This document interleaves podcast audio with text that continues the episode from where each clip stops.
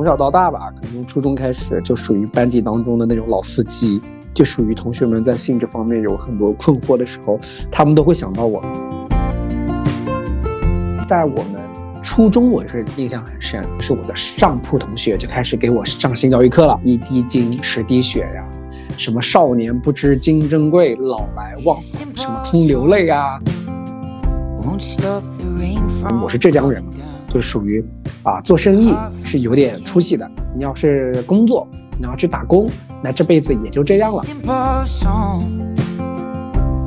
就说有一天，他又发现他孩子在摸生殖器了，那他就拿了一面镜子，就直接放在孩子的生殖器底下。他说：“既然你想看，我就让你看个仔细。”一边看一边跟孩子讲：“哎，这是你的阴茎，这这是你的阴囊，里面摸得到的那个叫蛋蛋，这个叫睾丸。”性教育已经是一个让很多人觉得很羞于启齿的话题了。我们越要把性教育课变得好玩起来，能够主动的激发起儿童青少年来学习性教育的这种动力跟意愿。听见自由，也听见自由背后的勇气。Hello，大家好，欢迎来到自由之北，我是主播小然，我是 Dora，很开心今天迎来了一位重磅的嘉宾。他有着非常多厉害的 title，比如儿童性教育机构的创始人、儿童性教育图书作者。二零一七年入选福布斯中国三十位三十岁以下精英。我觉得最厉害的 title 还是他在微信个性签名里面写到的：十年只关注儿童性教育一件事情。其实我最开始，呃，想到邀请这方面的嘉宾。其实还是蛮机缘巧合的。我的一个好朋友，他报名了一门儿童性教育的课程，而今天的嘉宾又刚好是这门课的讲师，也是这个机构的创始人小胡老师。而且在录这期播客之前，我们都非常认真的读完了他的书。那我们就来欢迎一下今天的嘉宾胡家威小胡老师吧。好，Hello，大家好，我是保护豆豆的胡佳威胡老师，也是一名稀有的儿童性教育的老师吧。从二零一一年我还在上大学接触性教育，到现在也已经有了十年多的时间了。哎，你接触了有十年，那在这个过程中，你的角色发生了怎么样的变化？其实正像刚才一开始说的，我是从二零一一年第一次接触性教育，当时我还在上大一。所以的话呢，最开始的时候，更多的也没有想过未来以后自己会从事性教育这件事情。那个时候只是单纯的觉得玩社团呀，做一些有意思的一些公益的活动啊。然后性教育这件事情呢，让我觉得诶挺有意思的，很稀奇，很稀有。所以就当时就是一名志愿者，跟着呃，我是在无锡上的大学，江南大学。然后就在无锡的计划生育协会，跟着他们一起一直在做性教育，给身边的大学生们去科普一些关于避孕啊、艾滋病的预防啊相关的一些知识。然后是身份的切换，是到了大概一五年，我马上大学毕业，当时我就在想说，哎呀，性教育是我特别特别喜欢做的事情。可是我自己的本科学的专业是食品质量与安全，因此我就在想说，哎呀，到底是要去从事本行业食品安全？还是说想要去做自己很喜欢的事情，那也是在一五年一月份那个时刻，我下定决心说，哎，要不就把性教育作为自己的未来的所从事的事业吧。于是就啊，在大四的时候成立了保护豆豆这家机构，并且一直坚持到了现在。现在身份应该就是一名专职的性教育的老师、培训师。我觉得我们这一期的。话题是非常有意义的，因为性呢，其实在不少家长那里依旧还是禁忌。除了观念之外，也因为大家没有掌握一些科学且恰当的这种教育的知识跟方法。那为了让听众朋友们更好的对儿童性教育有一个基础的了解呢，我们接下来先跟胡老师进行一个快问快答的环节。嗯，好的。儿童性教育是主要做什么呢？儿童性教育其实，呃，从狭义的理解，很多人可能会觉得就是防性侵啊，然后包括青春期生理变化呀，或者预防艾滋病啊等等的。那其实这些呢，的确它是性教育当中的一个部分。但其实我们所说的儿童性教育，既包括了生理层面的，然后又包括了心理层面的，还包括孩子人格跟价值观、人际交往层面的，所以它是一个非常大的一个主题了。那性教育应该从什么时候开始比较合适？呃，性教育其实我们鼓励是越早开始越好，最好从孩子刚出生的时候就已经可以开始了。当然，那个时候的性教育并不是说要给孩子上课，或者跟孩子讲什么道理，更多的是养育孩子的方式，其实也融入到了我们性教育当中的。比方说，你给孩子买什么颜色的衣服啊，买什么样的玩具啊，男孩女孩你会如何去养育他们啊？这些其实都是我们所说的性教育。那每个阶段的儿童性教育有哪一些侧重点啊？比方说在。学龄前吧，呃，或者在幼上幼儿园之前，我觉得这个阶段其实更多的还是属于父母针对的，主要的核心的对象其实是父母。父母要去对性教育有一个正确的认识，然后包括在生活当中去通过自己的言行举止，然后让孩子对啊自己的身体啊，然后包括对自己的性别啊是一种悦纳的一种状态。然后到了幼儿这个阶段的话，可能更多的是包括像孩子可能会好奇我是从哪里来的。或者他会好奇男生女生的身体会有哪些的一些不同，再包括说可能去认识自己的隐私部位，这些其实都是幼儿这个阶段的性教育的侧重点。然后再到了小学这个阶段的话呢，除了我们讲的生命教育、性别教育、身体教育、生理卫生教育以外，他到了高年级还会涉及到一些，比方说像青春期的一些教育，比方说无论是生理上的变化还是心理上的一些变化呀等等的。那到了初中这个阶段，可能我们所侧重的点又会更加的深，更加的不同了。比方说，在初中这个阶段，孩子的人际交往，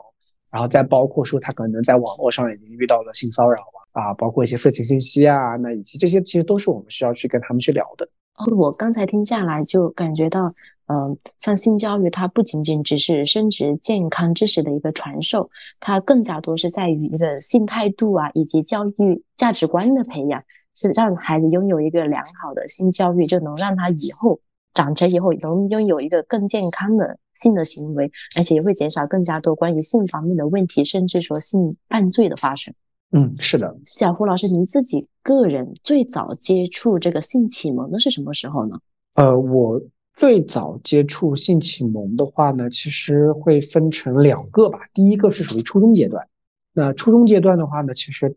应该大家都有过相似的经历，就是到了初中，他开始会有生物课，生物课上就会有一章节是关于青春期的身体变化的。那我印象很深，是当时刚开学，学校给我们发下来这些书的时候呢，当时立马就有同学在班里面就喊了，他说：“大家快看第几页。”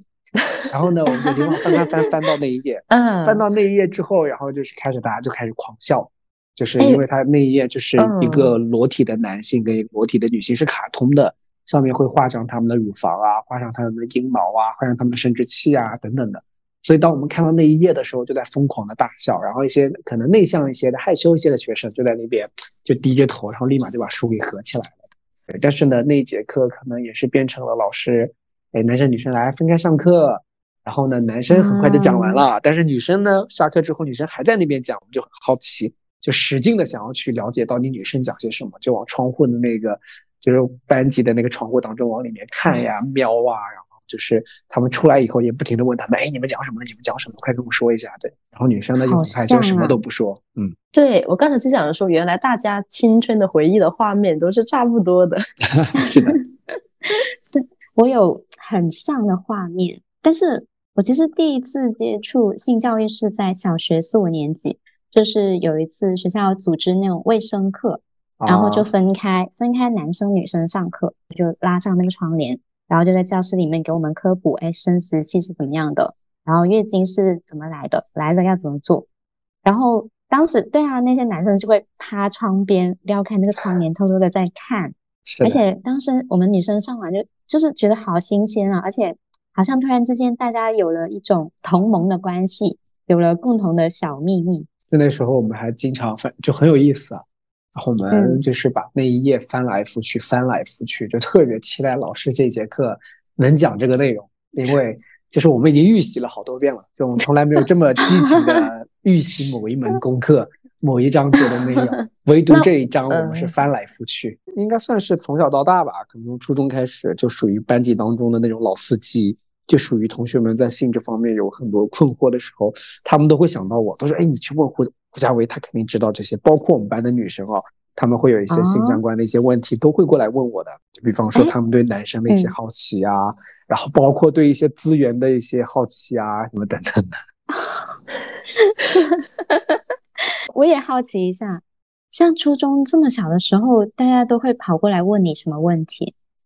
呃，初中其实问的好多都是，比方说女生更关心的是男生的一些问题，就比他们很好奇男生到底是什么样的，包括男生会有哪些生理变化呀，然后男生遗精是怎么一回事儿啊，什么等等的，他们会很好奇。所以你会很大方的跟他们科普是吗？是的，很大方的跟他们去科普。虽然我懂的并非当时啊，我掌握的并不一定就是科学的、正确的，就是也是属于那种道听途说了。就是这个同学讲一下，哎，哦，原来是这样子；那个同学讲一下，哦，原来是这样子的。然后我就整理这些信息，就开始传播谣言了。我就是想感叹一下，小胡老师原来从小就已经暴露出你从事这方面的 潜质了，是天赋异禀啊。对。对，然后我我们属于家族企业，我跟你讲，就是家族产业。为什么这么说？因为我奶奶是属于村里的计划生育主任，就属于那种你知道，就家里面的安全套特别特别多。因为那个时候的计划生育政策就会属于镇上就会定期的给村里的妇女主任发很多很多的安全套，然后再由村里的妇女主任再分发给村里面那些要避孕的一些妇女嘛。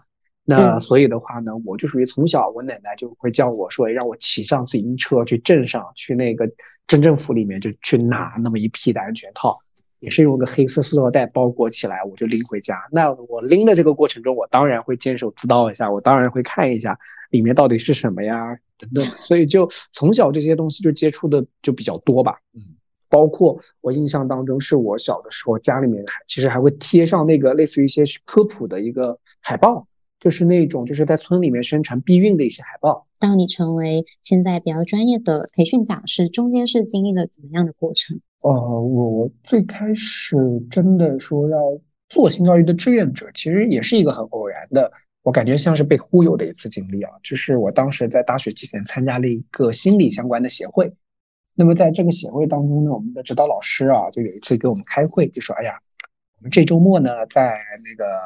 当地我们当地的就无锡，我们学校里面的一个酒店里面要开展一期培训，有没有哪位同学想感兴趣想去参加的？当时我们就问这个老师，我说：“哎，是什么培训？”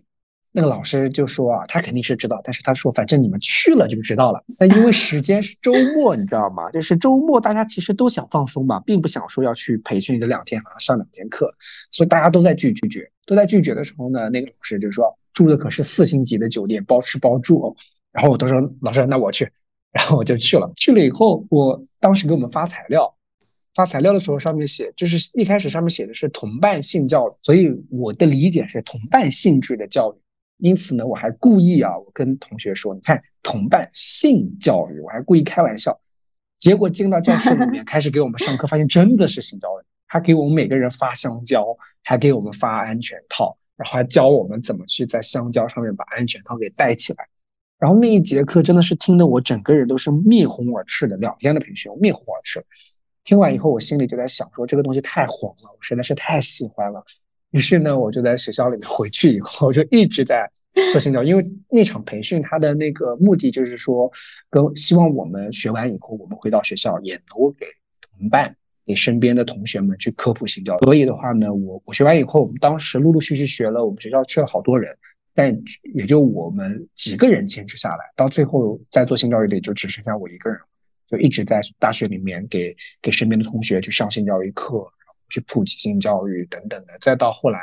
因为我在无锡做性教育，就是高校当中做的还不错，于是呢，就是江苏省的他就邀请我们来给整个江苏省的，包括苏州啊，包括扬州啊，包括徐州啊，就很多的那个城市里面的高校，让我们过去给他去做培训，就培训他们的。那边的 TOT 培训，就培训他们的学生也能够做讲师，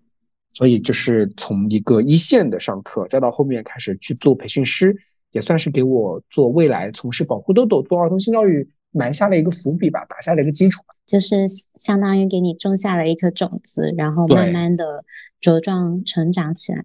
对，是的。因为你现在是一个比较专业的儿童性教育讲师，那现在回过头去看，就是我们小时候接触过的一些性教育。有没有你觉得还蛮离谱的一些误区？现在看来是一定要纠正的。我接触的其实也不是性教育，因为离谱的误区嘛，一般就是通过性教育很难。我是就是在我们初中，我是印象很深，那个时候就是刚进入青春期，随着身体荷尔蒙的分泌，对吧？自然而然会有了一些性欲啊、性冲动啊，然后就也无师自通，学会了自慰。然后就一开始的时候都挺挺享受、挺沉浸在这个快乐的事情当中的。可是，在宿舍里面，我们男生之间就发现了嘛，彼此之间有这样的一个共同爱好，就开始交流。交流的时候呢，我印象很深，是我的上铺同学就开始给我上性教育课了，他就开始跟我普及 说什么一滴精十滴血呀，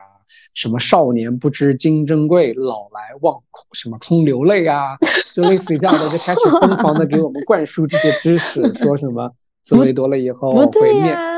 不是不应该是你给他们科普吗？怎么 你被别人开始也是一个对啊，同学们之间相互影响，相互影响，对方也是一个大师，对，也是个大师。然后就是他就是跟我们开始各种科普，什么紫薇多了，然后面色会憔悴啊，什么学习成绩会下降啊，什么精气神会肾虚啊，什么等等的，就跟我们讲了很多这些东西。然后得知这些东西之后，我们一帮。男生就开始自责，陷入到疯狂的自责当中，就觉得天呐，我竟然对自己做了这么多伤害自己身体的事情，然后就就就开始大家一起努力，说我们要戒掉这个恶习，戒掉这个陋习啊！大家一起就是坚持，就是不能自慰，然后不能打飞机，然后然后念大悲咒，然后开始看佛经，佛学的书就在那边。但后来发现没用，就是到了青春期太那个就是就是生理的那个需求很强烈嘛。于是呢，就开始坚持了大概半个学期都没到吧，大家都破戒了，就开始放飞了，就觉得哎，算了算了，伤害身体就伤害身体吧，无所谓了。今朝有酒今朝醉吧，就就是这样子。那我们刚刚聊到了，哎，嘉威跟儿童性教育接触，慢慢的成为专业的培训讲师的经历。那我们现在就来到创业的阶段。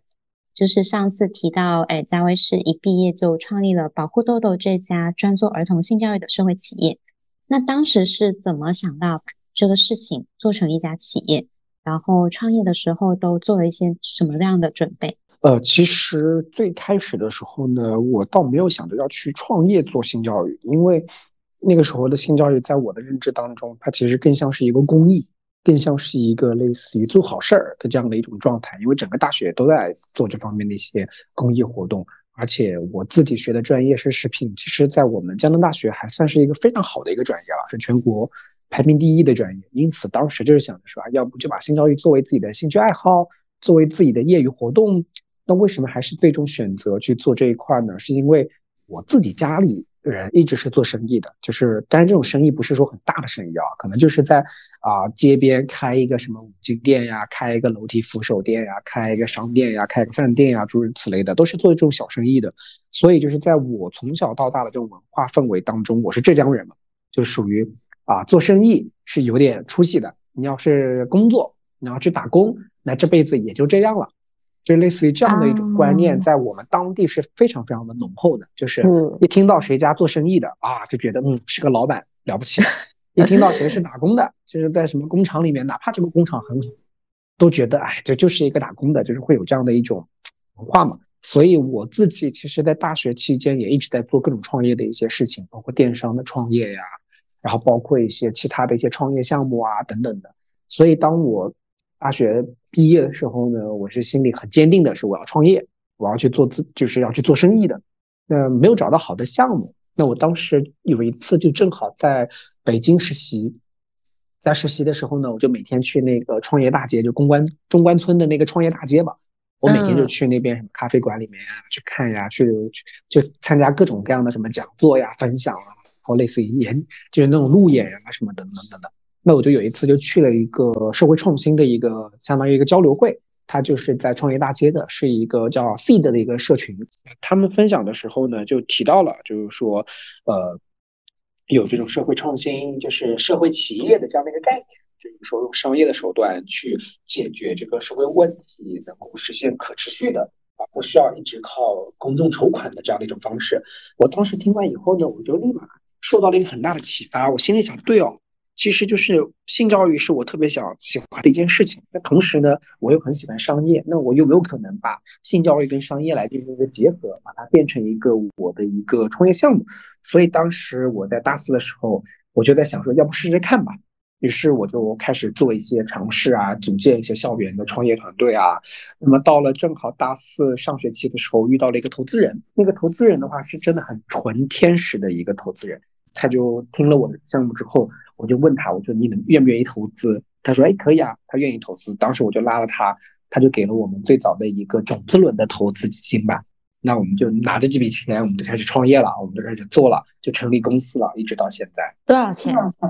二十万吧，最早就二十万，百分之十的股份。哇，你当时那么有信心，就直接跟他说，你能不能投我们？就是初生牛犊不怕虎。然后另外一方面也是，确实我们那个投资人非常的天使，就他真的是有一种那种，我就支持年轻人做事儿。我们你看他投资了我们这么多年，他也从来没管我们要过什么财报啊，要过什么回报啊，要过什么东西啊都没有。他就是每年跟他聊的时候，他说你你做的挺好的，挺好的，就是类似于这种的。很天使，那到现在都还是一直在合作，对吧？是的，一直都是我们的股东。哦，那真的是算一个贵人了。嗯，对。我我很好奇一个问题，小吴老师，就你本来是食品专业的学生，然后你转行去做了儿童性教育，那你跟你的同学其实就是相，就是这种走的路就是很不一样了嘛？那你会不会在这个过中间的过程中有过纠结呢？会觉得说，哎，我好像跟他们走的路不太一样。倒也没有什么纠结，为什么呢？因为我觉得，因为性教育是我特别喜欢做的一件事情，所以的话呢，我是觉得做自己挺自己喜欢做的事情，其实挺开心的。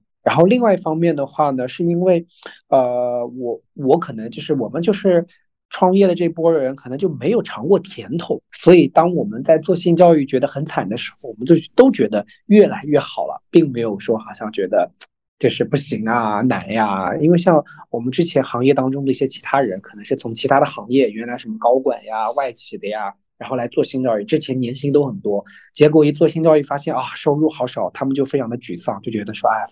没没有选对行业，没有选对赛道。但是像我们就是属于从零开始，刚大学毕业又不交社，又没给自己交社保。也可以为自己交公积金，每个月就拿三千块钱的这个工资。当时已经觉得哇塞，我大学生活费一个月才一千块钱，现在变成三千了，那已经属于很爽了。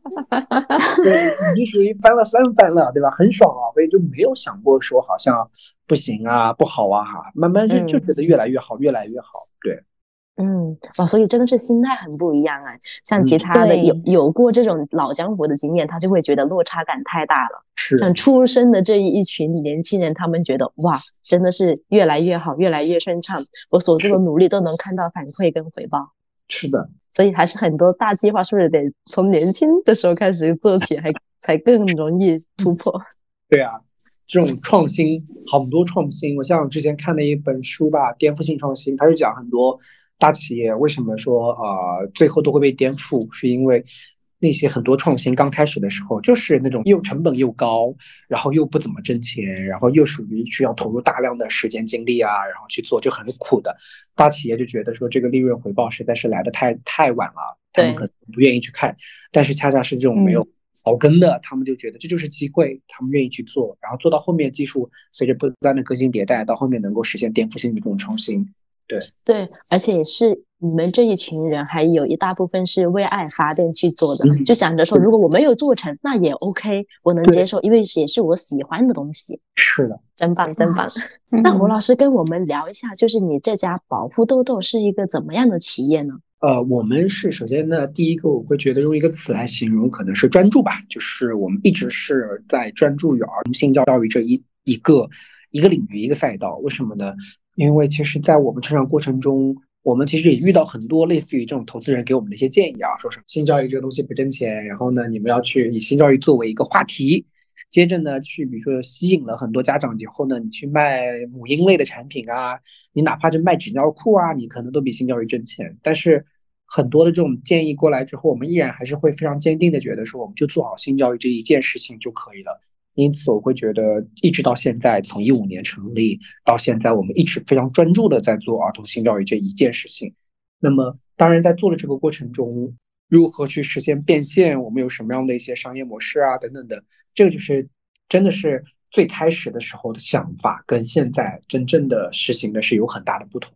我们最开始的就想着我们要开发一个 APP，我们要开发一个游戏，因为在那个时候。游戏啊，A P P 啊，其实是最火的商业赛道嘛。但是当我们去做了以后，发现，嗯，好像根本没有能力去开发一个 A P P，我们也没有这个资金能够去实现一个 A P P 的开发，所以到后面就慢慢的去做一些其他的事情，对，就一点点慢慢的这种成长。哎，这个可以展开讲讲吗？就怎么将儿童性教育这件看起来蛮公益的事情，变成可行的商业模式？其实这个呢，就是真的是一路走一路看，一路走一路看。因我们最开始的时候就在做的是支教，因为我们最开始我自己其实也是每年都会去做支教。哦，已经去了三次的支教嘛。然后呢，我们当时想着说，如果要做性教育的话呢，第一个想到是乡村，因为城市里的孩子其实是是有很多资源的，他们学校啊，他们家长可能多多少少都会有提到一些性教育，而乡村的孩子可能性教育是更加缺乏的，他们出现的问题也会更多。所以的话，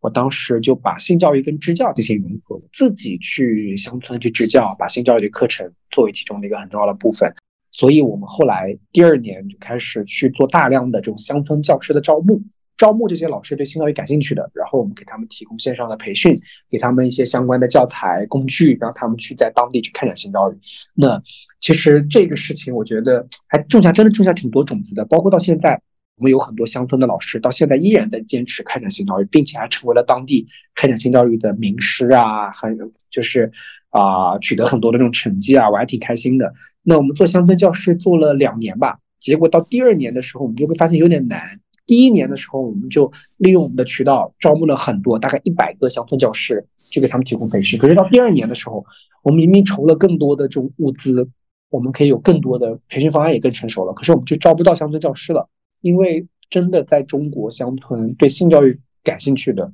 关注性教育并且愿意去推广性教育的老师，其实还是很少很少的。所以我们就是到第二年的时候，就是筹了半天，其实只招募到了六七十个乡村教师。因此我们就会发现说，好像很难。我们找了好多家机构做乡村培训的，这机构去给他们哪怕提供免费的培训，这些乡村教师都。找不到，很难找。我我插一下哦，小波老师，你提到的像第一年有一百个乡村教师接受培训嘛？那这些老师他大概是在哪些范围、哪些地区？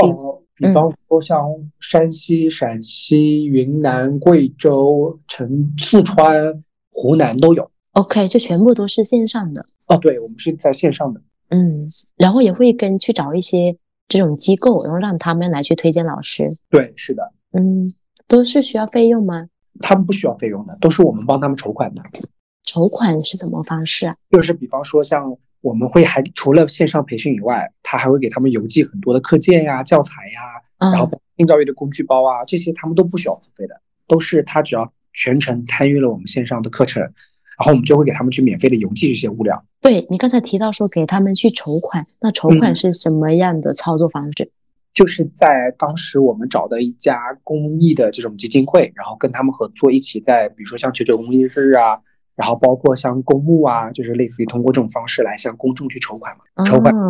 性教育乡村教师的培训这件事情。哦，明白。嗯，然后再后来，慢慢的就是我们在这一块乡村这一块也一直在做哈。啊，只是到了大概一七年、一一六、一七年左右吧，就是在这几年的时候呢，其实也是比较火的，就是那种微信社群，当时社群特别火，然后就各种育儿群啊、妈妈群啊，经常会邀请外面的一些医生啊、老师啊到他们社群当中给家长们做一些分享。我那个时候就经常会被一些育儿群的群主邀请过去做一些关于家长怎么给孩子进行性教育的分享。我当时也没多想，就是 OK 啊，有这个分享我就去呗。去了以后呢，就逐渐的有很多家长，因为每次一分享完就有家长加我微信，分享完就有家长加我微信，慢慢慢慢的，我发现半年下来，竟然有一个微信竟然达到了五千多个好友，都已经属于满了。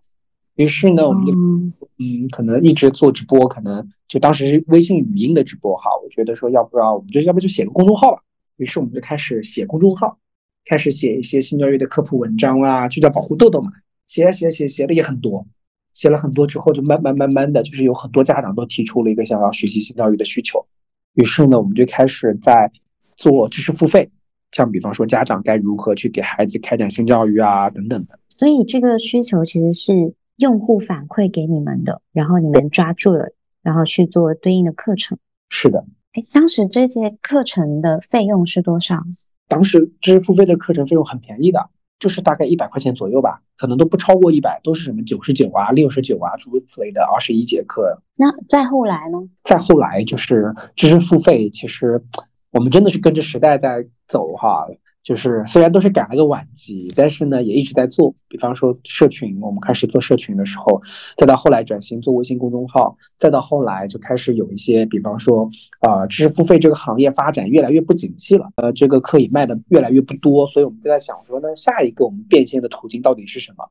于是呢我们就想到说是因为现在有很多家庭教育的讲师，他们其实都想要去学习性教育，因为他们也发现自己身边越来越多的家长开始关注性教育了。可是呢，他们没有性教育的基础，然后包括也没有性教育相关的一些课件呀、材料啊。但这部分我们是有的，因为我们以前无论是给乡村教师做培训，还是给家长做培训，我们是有非常多积累的一些经验的。那我们当时就想说，要不试试看，我们就做了第一期的家长讲师培训，就培训讲师如何去给家长们去做性教育。因为以前都是我一个人到处飞，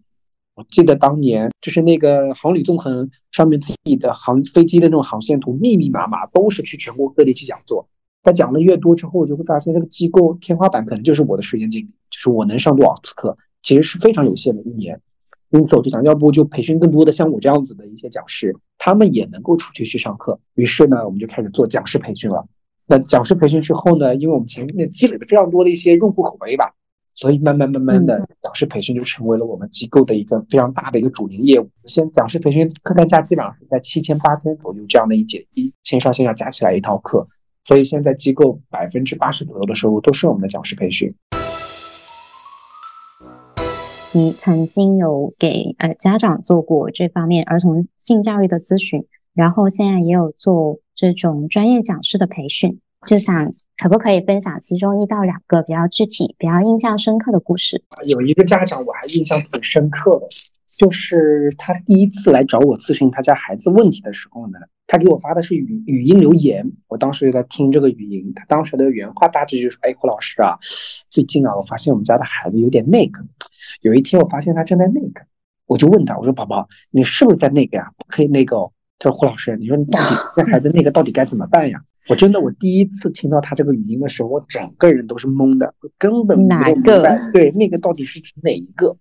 然后我就问他嘛，然后后来他才跟我解释说，他孩子两三岁男孩。就对自己的生殖器、阴茎特别好奇，就经常会拉呀、拽呀、看呀什么等等的。那他那个就是指的是这个孩子的这个动作了。我们也可以看到，其实他们是很羞于谈性的。就他他们聊到性的话题，都是用那个呀，然后用就是那个就是那些很含糊的一些词来代替。那后来他跟着我们去学习性教育的时候呢，我们就会有很多的练习。就比方说，我们就就把阴茎、阴道、做爱这些词，我们就发给对方，然后说你就念。在微信群里面，在我们社群当中，你就把这些词全部给我念出来，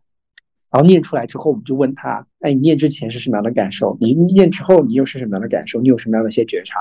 然后这个家长就会觉得，嗯，念之前好像确实觉得很尴尬，但是念完之后呢，好像也就那么一回事儿。再再包括我们还会让他们有很多的练习，比方说给他们记一本绘本，他们要给自己的孩子去读一本性教育的绘本，然后呢也会问有很多这种场景让他们进行练习，直到后来。就有一天，他突然在社群当中跟我们家长分享嘛，他就说有一天他又发现他孩子在摸生殖器了，他就想，既然你好奇，对吧？那他就拿了一面镜子，就直接放在孩子的生殖器底下。他说，既然你想看，我就让你看个仔细。一边看一边跟孩子，哎，这是你的阴茎，这这是你的阴囊，里面摸得到的那个叫蛋蛋，这个叫睾丸。他也不管孩子有没有听懂哈，就是他说了，我也不管他能不能听懂，反正我就这么跟他介绍。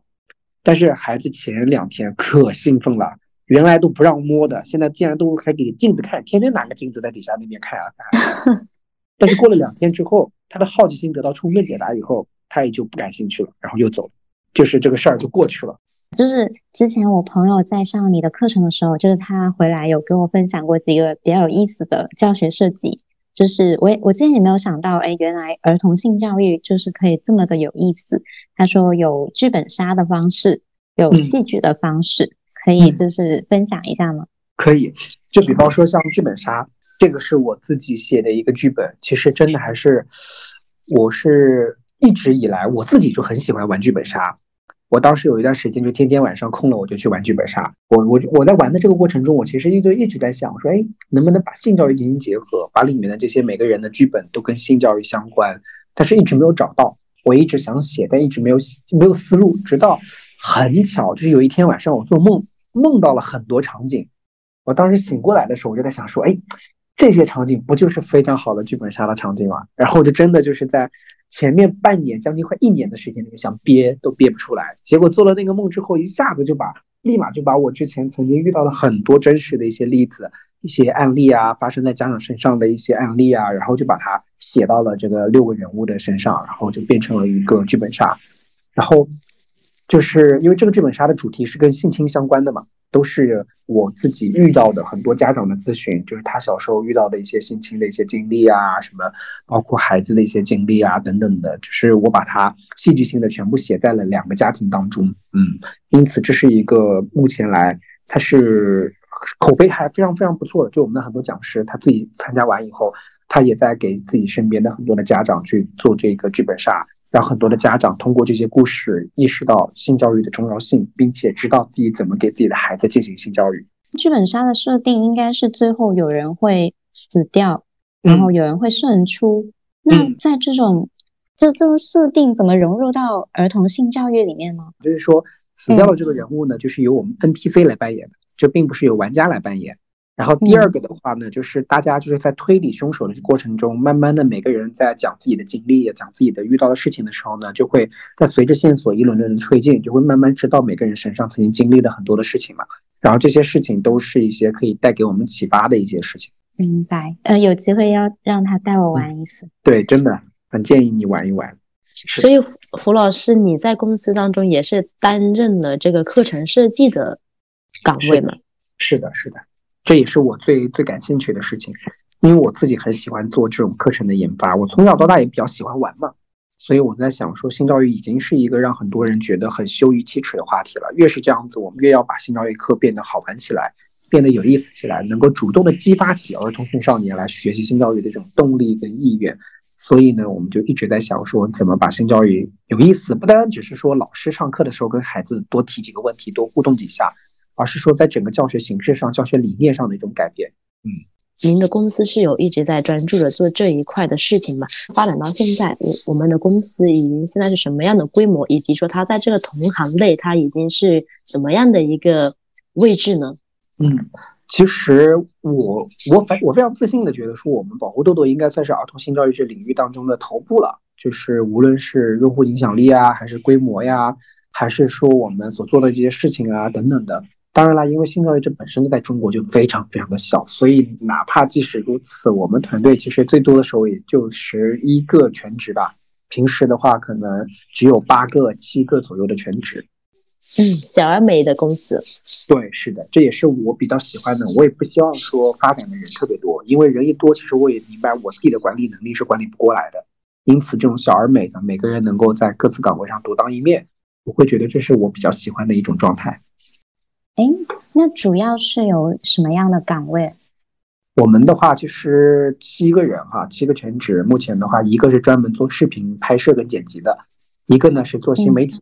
包括我们公众号啊、小红书啊，包括我们一些短视频账号的一些运营。还有一个是专门做销售的，他就是负责我们的，比如说讲师业务的承担呀、客户的对接呀。然后包括有一个是做课程研发的，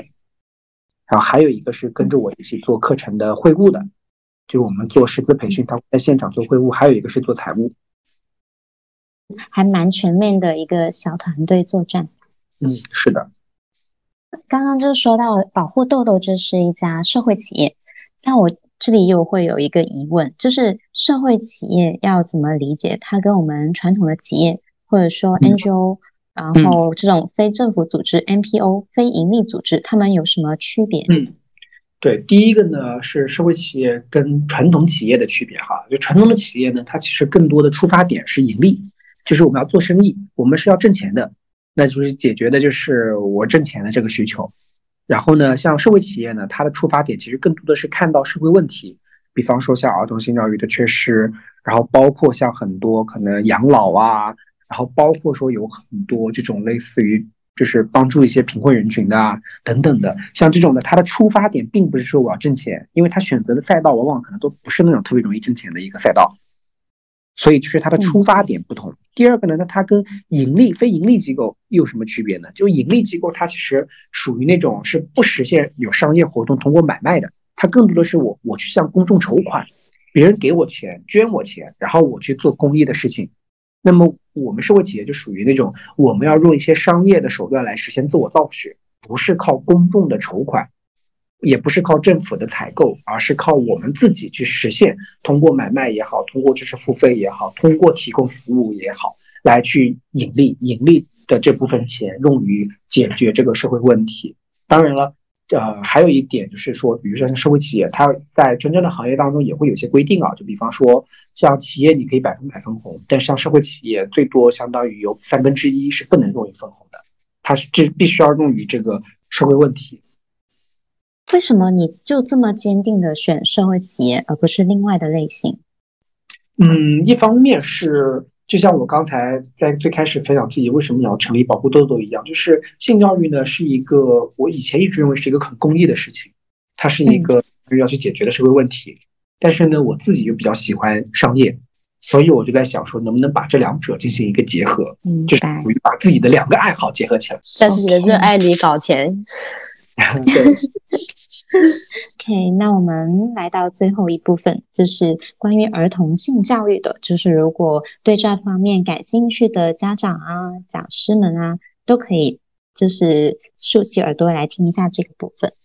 嗯，就是在小胡老师看来哦，就是这些年社会对于儿童性教育的认知有没有发生比较重大的变化？有，我觉得这个变化其实是很大的。就比方说，用一个最简单的例子，就是在我刚开始一五年我们成立机构去做性教育的时候，其实当时找了很多学校，找了很多家长，基本上都是不愿意接受性教育的，都觉得没有必要，觉得还早。但是到这几年，你看，无论是新闻媒体，还是遇到很多的这种老师家长，越来越多的人他开始觉得性教育是重要的了。只是说，可能这个行业还没有到说这种我要为此而付费，我要花钱去采购性教育的这样的一个付费意识还没有形成。但是普遍有越来越多的人开始关注到性教育，觉得性教育是重要的，这是一个整体社会的变化。嗯，那对于就是我们普通的人想要了解，然后学习并且实践儿童性教育，你有哪一些比较实用的建议？就可能这里。需要分两类，就是一类是家长，他可能是需要对自己的孩子进行这方面的教育，然后另外一方面就是这种想要成为性教呃儿童性教育讲师的人，就他们分别有什么样的建议？嗯，其实比方说，首先是家长哈，我会家长觉得说，儿童性教育虽然上课的对象是孩子，但其实家长才是最先需要去学习性教育的人，只有家长对于性教育的认识是一个相对而言全面的科学的认知之后。他才能够真正给到孩子好的性教育。如果家长自己是那种羞于谈性的，他传递给到孩子的也是觉得哈性是一个很羞耻的一个话题，很不好意思的一个话题。如果家长想到性，都是想到更多的都是一些好像很糟糕的事情，性侵啊、意外怀孕啊、流产呀，然后变态录音癖啊等等的，那其实传递给到孩子就是性是一个很可怕的一件事情。所以我们会觉得说家长才是最先需要去学习性教育的人。那么到底怎么去学习呢？我会觉得第一个是。其实有很多性教育的一些书，我觉得都不错。比方说，像我自己写的一本书，叫《重要的性影响孩子一生》。再包括说有啊，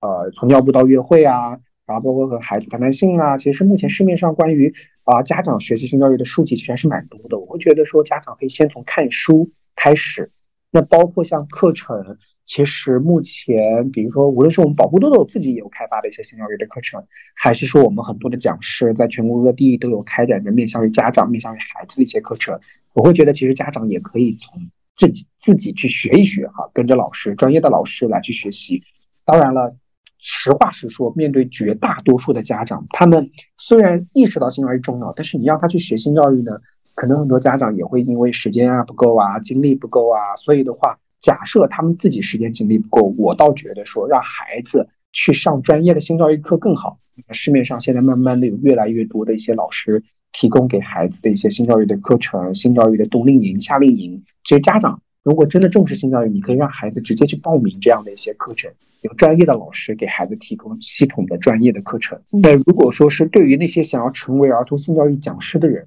我会觉得说想入门。其实很简单，第一个呢有两种，第一种的话，我会觉得说，你可以先从公益开始做起，像全国各地有很多一些做性教育的公益机构，像女童保护基金啊，然后包括像什么呃守护花蕾啊，或者诸如此类的哈，有很多这种公益机构的，有时间有精力的这种情况下，你跟着公益机构去上一些公益课，我会觉得这也可以帮助你去了解性教育，包括积累一线的性教育的教学经验。那第二个呢，就是如果说你想要去更专业的发展，或者更有商业化的一些发展，那其实也可以来我们保护豆豆学习如何成为一名专业的性教育的老师。会觉得我对我们自己的培训的课程，我们还是非常的有自信的，可以让我们的讲师啊，就是从零基础的或者刚入门的，成为专业的这种性教育的讲师。我们有一整套的培训的体系。对，这里我想问一下，如果像我们普通人想要成为一名儿童性教育讲师，他有什么门槛要求吗？或者是说这个行业有没有一些资格认证呢？呃，其实第一个门槛，目前其实性教育这个行业还在初步发展阶段，所以它其实并没有很严格的这个门槛，说你必须什么背景的呀，学医的呀，或者学教育的，其实没有。现在更多的就是属于，我会觉得这是一个早期发展阶段的一个必然必然的一个阶段，就是谁都可以来学，只是说学的这个过程中，你如何去积累你的这种经验，然后如何保证自己讲的东西是专业的、是科学的，这个呢，其实是需要有。我会觉得是需要他学所学的途径，他所所学的从学的这个机构能够给他提供好的一个模板，这是一个。然后呢，你说是认证资质，其实目前国内也没有很统一的一个资质，往往现在包括我们自己机构也颁证书，一个是我们自己的结课证书，还有一个我们帮大家找到的一个一个机构啊，就全国级的一个机构。但是呢，我们也很实话实说，就跟我们所有的讲师说，这个证书其实很水的。就是你有需要你可以申请，你没需要你不申请也没有关系。就是有的时候你遇到一些合作方，遇到一些学校，他必须要求你新教育老师你要给一个证书，那行业就没有这个证书，那怎么办呢？你就用这个证书去，很管用，就是一个敲门砖。啊，所以我可不可以这样子理解？就如果真的有人感兴趣的话，其实是得可以早点入门，还算是一个相对于蓝海一点的赛道。是的，是的，因为其实性教育它现在，我会觉得第一个它变现还是蛮难的，就是因为什么呢？因为第一个就虽然公众重视了，但是付费意识还没有形成，它还属于一个早期发展阶段。那这个阶段呢有限制，限制是什么呢？就是你短时间内你很难商业化，但是它也有机会。这个机会就是因为它很难商业化，所以从事它的人不多，不多的这种竞争不多的情况下，你可以积累你丰富的一线的教学经验。等到可能两三年、几年以后，性教育真的火了，它商业化越来越好了。那这个时候，你因为积累了更多的经验，你积累了更多的口碑，你到时候你需要变现的时候，肯定机会比别人更多。就像我们保护豆豆一五年刚开始成立做的时候，我们真的没有想过说要去挣很多钱呀、干嘛呀等等的，就是热爱，就是为爱发电。所以当后面我们开始变现的时候，我们就会很容易，因为我们有积累了太多的一线的教学了，我们有太多的这种经验了。对，所以就对自己喜欢的事情还是先做起来，你后面就会有慢慢的机会浮现出来。对，是的。那回到我们自己这个本身，那我们的孩子如何去预防他被性侵的可能？我们在这前提可以做一些什么事情？嗯，其实这个问题还是蛮大的哈。我会觉得说，其实要做的事情有很多很多。我会觉得第一个呢，就好多时候我们讲到了性侵、防性侵，我们都是对象都是给孩子上课。就是无论是啊去学校里面给孩子上课呀，家长给孩子上课呀等等的，但是我始终会觉得说，其实给孩子上课是有必要的。有的时候他的确是能起到很多的作用。就像我之前有遇到一个家长，他曾经就跟我分享过，就突然有一天晚上给我发了好多的消息，他就说非常感谢我跟着我学性教育。为什么？因为他有一就就最近这几天回家，他女儿就突然跟他讲说，那个叔叔有一个叔叔就一直要摸他隐私部位。但是呢，他他他跟他女儿讲过，这是隐私部位是不可以让别人摸的，回到家要告诉妈妈，所以他就拒绝。之后他立马就回到家告诉妈妈，然后妈妈呢听完以后就觉得很不对劲，于是呢就报警。报警以后呢，就警察就把他抓起来，抓起来之后呢，就就说了，说这个人其实性侵了很多孩子，但只有他家的孩子是知道这是隐私部位是不可以的，然后就回到家就告诉家长。因此的话，他就会觉得说，给孩子进行性教育，在一定程度上是一定是可以降低这种性侵的可能的。因为很多性侵犯，他不是说一开始立马就是强迫性的，就是进行性侵最严重的行为了，他是会一点点慢慢试探的。刚开始说，哎，摸摸你的脸，看你可能反不反抗；再下一步，再摸摸你的屁股啊，弄弄让你坐到他腿上呀，再来看一下你反不反抗。然后他如果觉得你哎一直不反抗，他就会可能会脱你裤子啊，他可能把手伸进去，他是会一点点慢慢试，不是直接上来就叭就把你衣服给撕掉了。所以在最开始的时候，假设孩子有这种拒绝的意识，他能够知道说这个行为是不对的，我我要拒绝的，我可以回到家告诉家长的，那这件事情是可以防患于未然的。但是孩子毕竟是孩子，你教再多的知识，有的时候遇到成年人的那一种，对吧？成年人的这种威胁呀，成年人的体力呀，其实这孩子还是没有办法真正做到各种跟坏人周旋的。所以我会觉得说，其实核心还是我们家长、学校、我们社会给孩子提供一个更加安全的一个环境，而不是说只靠教孩子。就能够防患于所有的未然。你刚才提到说，其实那个男男人他已经是性侵过很多人了，我真的听到是头皮发麻。就很就是大家有一些家长他会觉得说，很多新闻是离我很远的，然后我的孩子不需要性教育，我的孩子不需要那么早性教育，就是会觉得这件事情不可能发生在自己的身边。当时那些孩子就是因为他会给一些吃的呀什么等等的嘛，给孩子。然后也会跟孩子说，这是我们之间的秘密，要保密啊。哦，对对对，小孩子就很信以为真了。嗯，因为他不知道，对他不理解，因为就就他女儿知道这是隐私部位，是不可以让别人摸的。然后其他小就觉得说啊，这是一个可以换点零食吃的啊，这个叔叔人还怪好嘞。对，可能就会有这种的。哎，这个小朋友他多大？当时好像就幼儿园大班吧。哇，那真的很棒哦。嗯嗯，家长也很棒。是的。好的，今天的播客就到这里啦，感谢小郭老师的分享，也欢迎大家订阅收听，在评论区留言关于儿童性教育、社会企业的问题，也可以加入到我们的听友群咨询。我们下期再会。I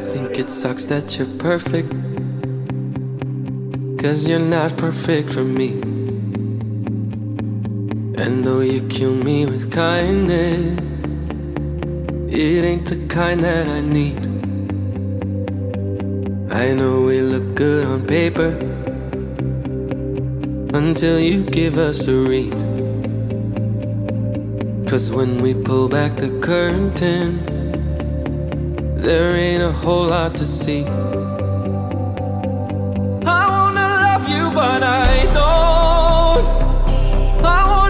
Need you, but I won't.